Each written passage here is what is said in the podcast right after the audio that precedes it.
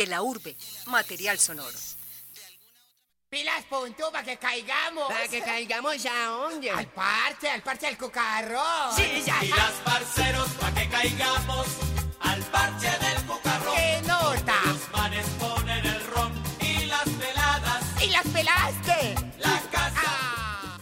Hace 25 años, Germán Carvajal, un humorista y teatrero reconocido por su rol como minisigui en Los Maninillos y por haber sido el director del teatrico, escribió El Parche del Cucarrón, una composición que se convirtió en parte de la cultura paisa de la época, que hizo gozar a muchos al ritmo de su coro pegajoso, pero que sobre todo marcó la vida de Germán como artista y lo impulsó a complementar su humor con la música. Hoy estamos con Germán, aquí en De la Urbe. Hola Germán, ¿cómo estás? Hola, ¿cómo te va, Manuela? Mucho gusto. Muy bien. Un saludo cordial a todos y solo una aclaracióncita. Sigo siendo el director del teatrico. Es cierto. bueno, Germán, ya que habíamos escuchado un poco de esta canción, El Parche del Cucarrón, cuéntanos cuál era el contexto para que se diera esta canción, sobre todo en Medellín, eh, estas palabras como gonorsovia, por favor, explícanos un poco de lo que estaba pasando. Bueno, pues cuando los personajes de Campo Elías y el Puntudo se hicieron, tenía mucho que ver con las vivencias que yo había tenido en la comuna nororiental, que era como el centro de este fenómeno social muy fuerte que estaba sucediendo en Medellín. Yo estudié en el Liceo Gilberto Alzate Avendaño, en, en Aranjuez, y de ahí empecé a aprender mm, pues toda la jerga, la palabrería que los parceros en esa, en esa época eh, se inventaron. Era un lenguaje eh, muy al estilo lunfardo, pues algunas, algunas palabras se modificaban, otras tenían nuevos significados. Y eso me llamó muchísimo la atención. Cuando creamos los personajes, obvio, no muchas de estas palabras se podían decir en un medio de comunicación. Era un lenguaje, por supuesto, que estaba ligado a ese estereotipo de personaje, el parcero del barrio, pero no todas las palabras se podían decir, sonaban vulgares. Y entonces nosotros, en vez de decir eh, gonorrea, mezclábamos eso con una palabra que era gorsovia, entonces quedaba gonorsovia u otras palabras que digamos que empezamos a hacer una combinación de las palabras y eso fue creando también un lenguaje nuevo que tiempo después he visto yo también por ahí en, en otros, en otros trabajos de, de, otros artistas. Cuando llegamos a esto y cuando los personajes empezaron a sonar bastante en televisión, pues que queríamos participar de, de, los movimientos musicales que siempre aparecen en diciembre con la música parrandera, la música decembrina, que es todavía muy tradicional para nosotros.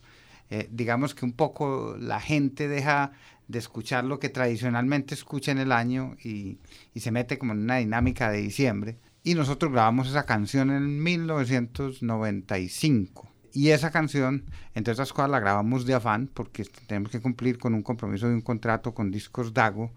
Y nos dijeron, mañana se vence esa fecha y tienen que grabar esa canción pues cualquier canción. Nosotros grabamos dos canciones y una de ellas fue El Parche de Cucarrón. Y Germán, ¿cómo fue ese proceso de escritura de la canción sabiendo que no, no sabías muy bien cuál era el objetivo o si sabías más o menos a dónde quería llegar con esa composición o de dónde salió la idea? No tenía ni idea de nada, o sea, no queríamos sino cumplir con el contrato porque si no nos cobraban una multa y no, y no era fácil pagarla. No, hicimos una canción atendiendo como a lo que era el ambiente de esos personajes en televisión. Nosotros habíamos creado como un mundo imaginario para los personajes en televisión y eso fue lo que hicimos en la canción, resumir un poco parte de ese mundo imaginario. Los personajes que nosotros mencionábamos en, en la sección de televisión aparecieron después en la canción. Toquenle pito, sacaré plasta, que es un picado, pero la gasta, agurre seco, que traigan niñas, pero que aflojen esas piquiñas. Todos esos eh, apodos aparecían dentro del mundo imaginario que le construimos a los personajes. No teníamos como aspiraciones de que fuera por supuesto un éxito, eso en la música nunca se sabe ni en nada, eh, simplemente la hicimos y, y, la compuse yo, entre otras cosas, sin saber componer. Recuerdo que llegué al estudio y lo primero que me dijo el técnico del estudio de grabaciones, esa canción está en dos tiempos, en una parte está en cuatro cuartos, los músicos entienden más o menos qué es ese lenguaje, el cuatro cuartos se puede bailar, el tres por cuatro pues también se baila, pero es muy difícil, es como el brincadito que bailan sobre todo los, los señores mayores, entonces no es muy agradable para bailar, entonces me dijo, hay que tomar una decisión, hay que hacerlo en un solo ritmo. Lo hacemos cuatro cuartos o lo hacemos en tres cuartos. Y yo dije, no, pues el más popular, el que más se bailaría, cuatro cuartos. Y así lo hicimos. Yo no sabía esas palabras, no sabía esos términos musicalmente.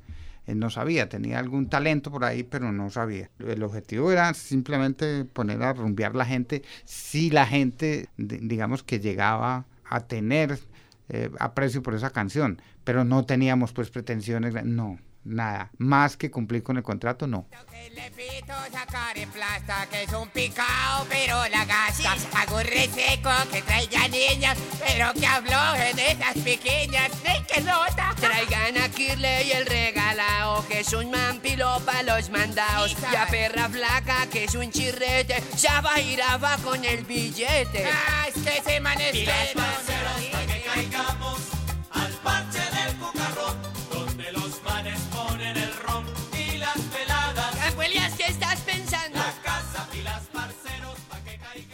Les recordamos a todos los oyentes de, de la urbe que están escuchando a Germán Carvajal hablando con Manuela Peña sobre su canción El Parche del Cucarrón, de la cual acabamos de escuchar un fragmento.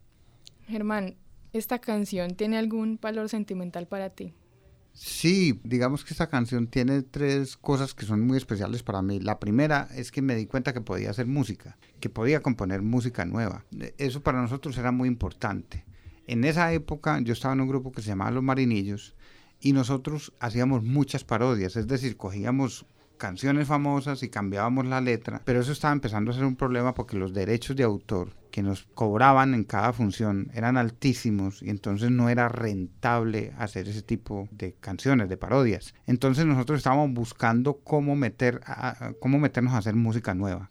Y eso empezó con esta canción porque fue inmediatamente un éxito radial y, y entonces eso nos dijo, sí podemos hacer música. Eso fue lo primero que, que me, pareció muy, muy, digamos, significativo con esta canción.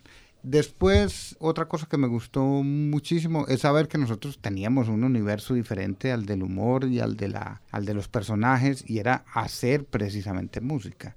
Era, digamos, un, nuevo hijito dentro de los negocios que podía tener nuestra empresa en esa época. Hacer música era otra cosa distinta, se llega a otro público, es otro mercado diferente y queríamos tener ese hijo y nos fue muy bien. A partir de ahí grabamos tres, tres eh, discos larga duración en esa época. Y lo otro es que también eh, desde esa época quedé con la inquietud de que algo tenía que hacer yo para poder ampliar ese talento si es que en realidad lo tenía para componer música. Y ahí fue que empecé a tomar la decisión de irme a estudiar música.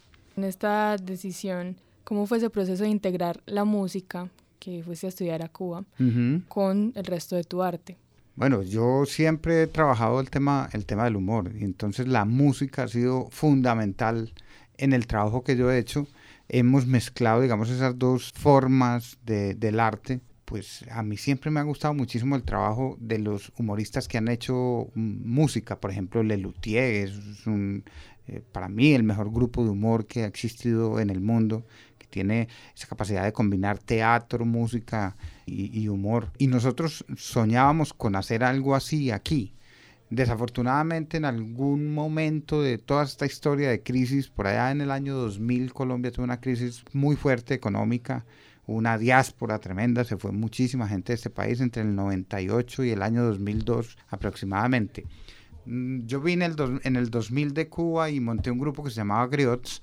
Ese grupo tenía la intención de hacer música con humor y éramos cuatro músicos, eh, dos comediantes, entre ellos Leo, mi compañero de ahora. Y en esa época la crisis hizo que en el país arrancara un fenómeno muy fuerte que hasta hoy sigue teniendo una presencia muy importante y fue el stand-up comedy.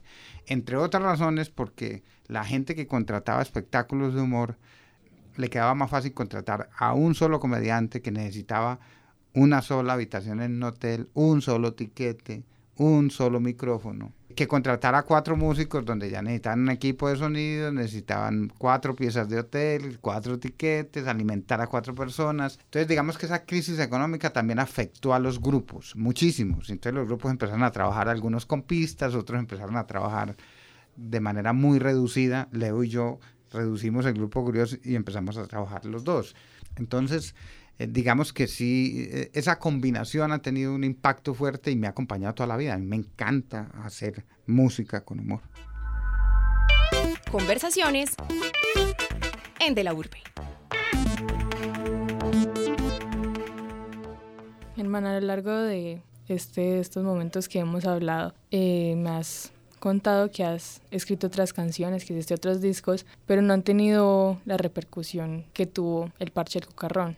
¿Por qué crees que se ha dado esto?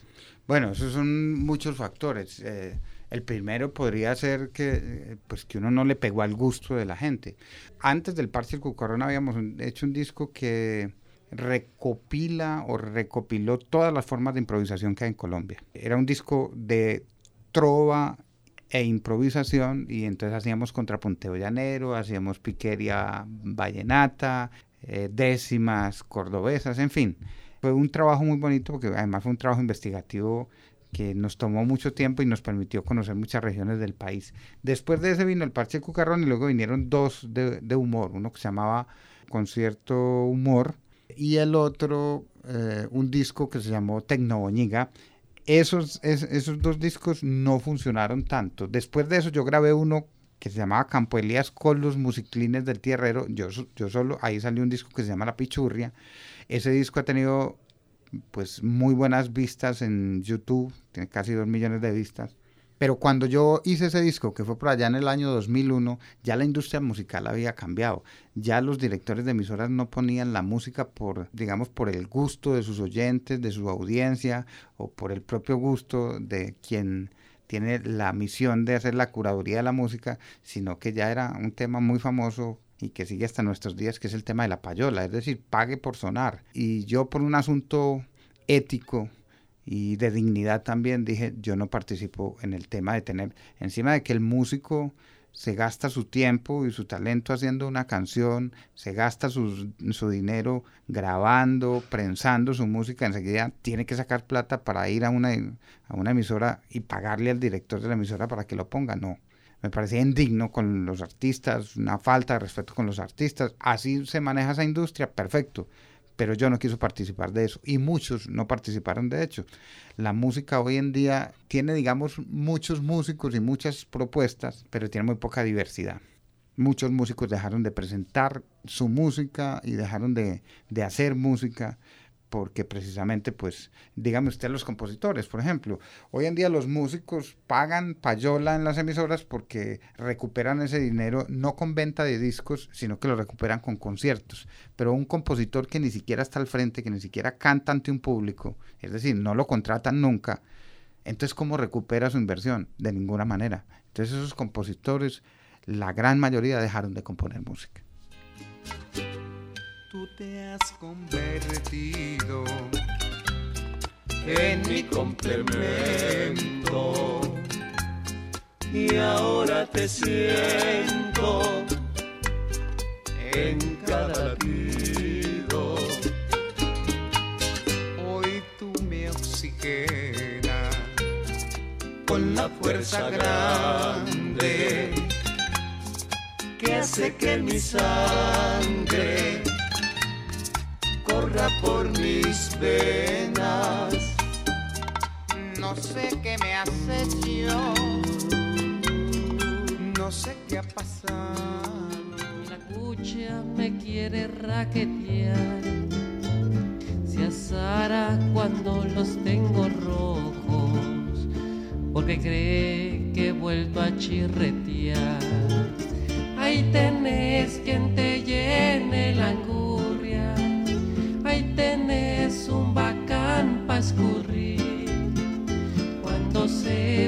que sos tan pichurria, ese ñergo te va a sacudir. Sacúdelo, bátelo, muévelo como te gusta. Si se desajusta meneándolo, vuelve y se ajusta. Vamos a bailar, ah, ah, así. Vamos a bailar, ah, ah, así. Vamos a bailar, ah, ah, así. Vamos a bailar, ah, ah, así. Que baile la flaca que si se le sale de pronto un huesito. Yo tengo herramienta para volver a hundírselo en un momentico. Acabamos de escuchar unos fragmentos de canciones de Germán que, como dijimos, no tuvieron el mismo efecto que el parche del cucarrón. Germán, volviendo a tus estudios en Cuba, ¿por qué fuiste a estudiar a Cuba sabiendo que ibas a volver a hacer música para colombianos, para la industria colombiana?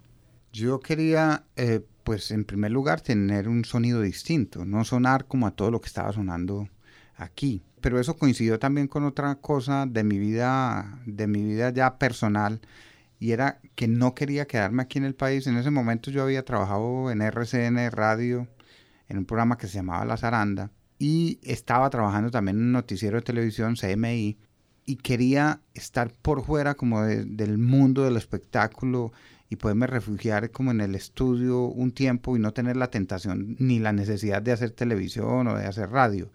Tuve la posibilidad de irme a estudiar a Boston, en Estados Unidos, pero allá tenía que trabajar para poder seguir sosteniendo los costos de la universidad.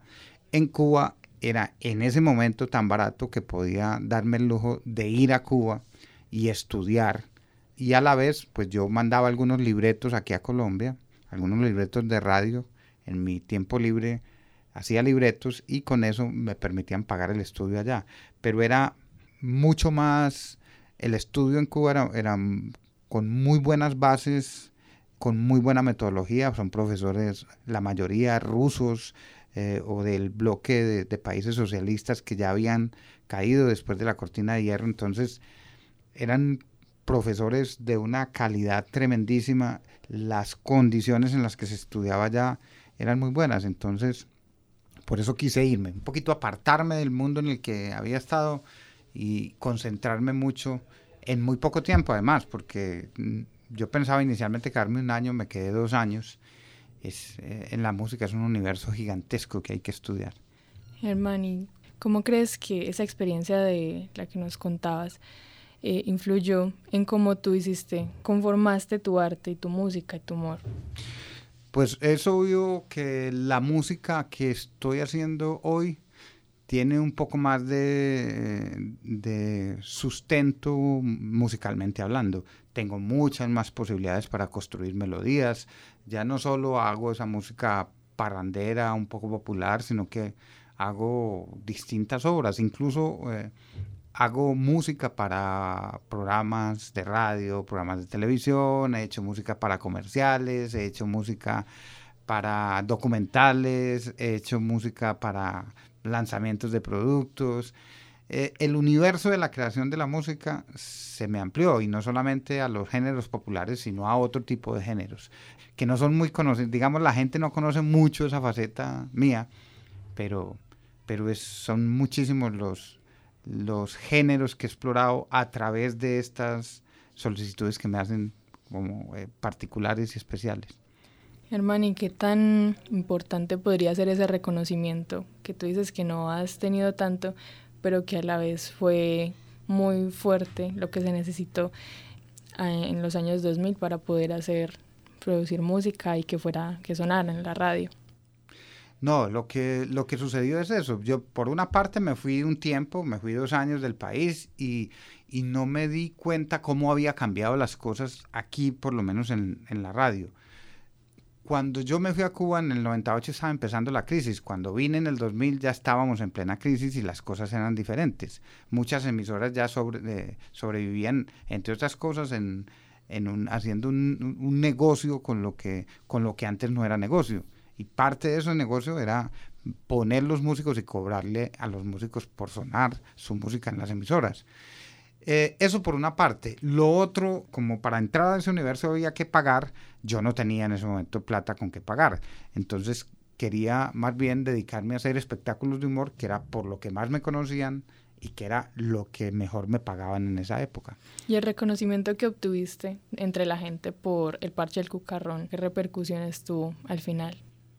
No, es que cada disco es nuevo, cada historia de, de la obra de los artistas, eh, las historias siempre son nuevas. La historia de los artistas es una historia de éxitos y fracasos.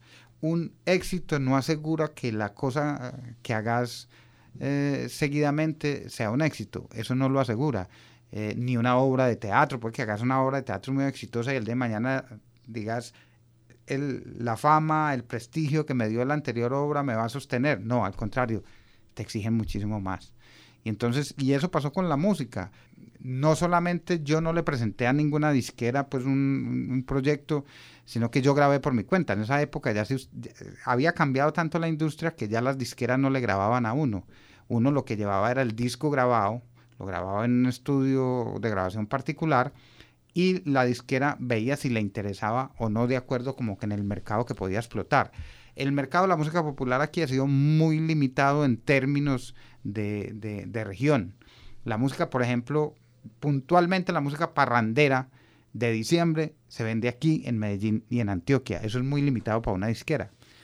La música tropical es mucho más universal, el reggaetón es mucho más universal, muchos géneros que son más universales, pero una canción parrandera decembrina, pues tiene aquí en Medellín y, en Antioquia escenario. Pero además en un momento en que la música ya no se vendía. La música se copiaba, se cogía un CD y se quemaba o se empezó a escuchar después en las plataformas. Entonces, muy poca gente compraba música. Entonces, fue un negocio en el que ya las cosas cambiaron y yo no estaba al tanto de esos cambios y tampoco quería estar. Entonces, ¿cómo crees que funcionan la creación de audiencias o encontrar una audiencia? No, bueno, ya eso es otra cosa. Encontrar una audiencia es, entre otras cosas, yo no tenía mucho interés en, en, que, en, que, en que mi universo fuera la música, sino la música mezclada con el humor. Entonces, por eso no me dediqué eh, única y exclusivamente a grabar discos. Me parecía que era un esfuerzo demasiado grande y que yo no estaba dispuesto a hacer ese esfuerzo, lo que significa que no estaba tan apasionado con el tema de hacer solamente música. ¿Cómo se construye una audiencia? Eso, con constancia, con un trabajo muy fuerte. Todos tus trabajos tienen que, tienen que estar enfocados a eso, todas tus energías tienen que estar enfocadas a eso. Yo no enfoqué mi energía solamente al tema de la música, sino al tema de la, del humor y de la gestión cultural porque paralelamente a todos estos trabajos estaba dirigiendo la Feria de las Flores un tiempo, estaba gestionando cómo, cómo construir un teatro y estaba también eh, haciendo gestión para que ese teatro tuviera programación y tuviera contenidos. Y Germán, ¿cómo ha evolucionado esa musicalidad tuya desde que empezaste sin siquiera la idea de estudiar música hasta ahora? ¿Cómo es la musicalidad en los shows de Germán Carvajal? Bueno, eh, son, son géneros mucho más, mucho más difíciles, no son fáciles ni de, ni de componer ni, ni de actuar, tienen muchísimos, ni de tocar, perdón, tienen muchísimos más recursos melódicos, recursos armónicos, no son melodías sencillas, no son armonías sencillas tampoco, las más elementales no, pero además son composiciones que com pueden combinar diferentes ritmos, diferentes géneros dentro de una misma, dentro de, un mismo número. Nosotros hoy en día sabemos jugar un poco más con la música que, que antes. Las posibilidades antes eran muy limitadas, tan limitadas que a veces usábamos eran canciones conocidas para cantar, para cantar parodias.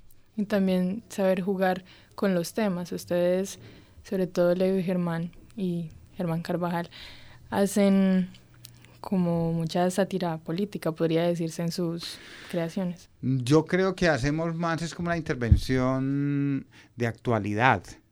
La política en este país ha sido muy dura y genera muchísimas muchísimas emociones en la gente y emociones muy negativas en la gente. Entonces lo que nosotros más bien es tratamos como de incluir a todo el mundo en lo que hacemos. No somos sesgados políticamente, sino que mm, le damos a la gente como un poquito de, eh, pastillas para la memoria y que podamos tener un poco más de conciencia de lo que realmente nos pasa y cuánto nos afecta lo que nos pasa. Eso lo hacemos a través del humor, que es siempre una herramienta muy útil para, para crear conciencia. Bueno, creo que en esta entrevista vimos cómo se pasó del humor, por solo el humor, a hacer humor con musicalidad, Sí, política. Con política, así ¿Cómo es. has evolucionado tú a lo largo de tu humor y tu musicalidad? Sí, así es. Muchísimas gracias, Germán, Manuela, por con estar mucho con gusto. nosotros. Y a todos en Urbe también. Muchas gracias. Bueno, les recordamos que estuvimos con la grabación de David Berrío, la coordinación de Alejandro González y quien les habla es Manuela Peña para De la Urbe. De la Urbe, material sonoro.